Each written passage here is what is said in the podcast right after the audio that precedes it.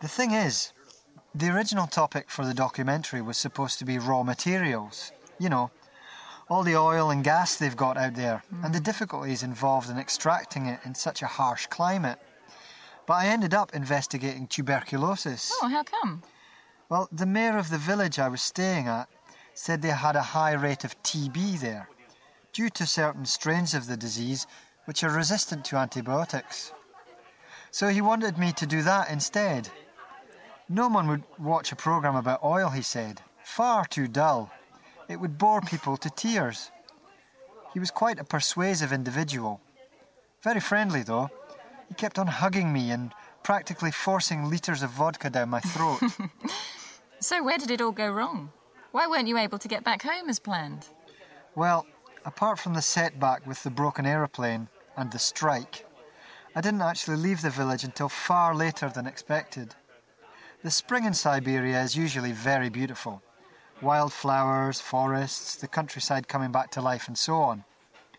But the winter was so harsh this year, the spring was delayed, which meant my connecting boat couldn't leave because it didn't have the special reinforcements to sail through the icy water.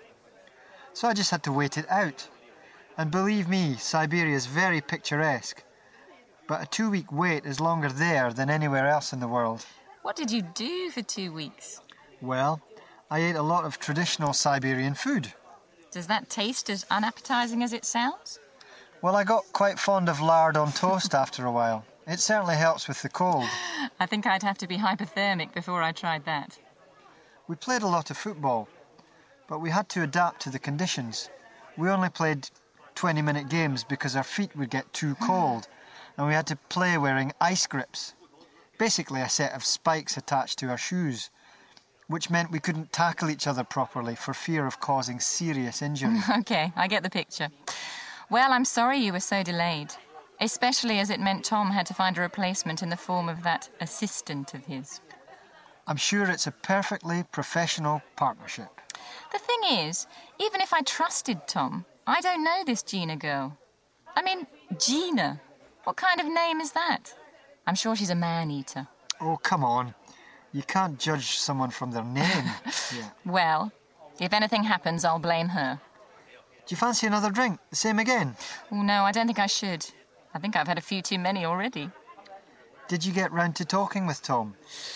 I suppose it depends on how you define talking with Tom. I talked to Tom. So, what does he think about the production company? Well, he sounded quite pleased for me, but he didn't say he was excited about getting involved himself. In fact, he didn't really commit himself at all. I'm so fed up with him. Right, let's get you home before you start getting angry. It's totally pointless, you know. Yes, I know. Sometimes I think I just ought to forget him. Do you want to stop by for a coffee?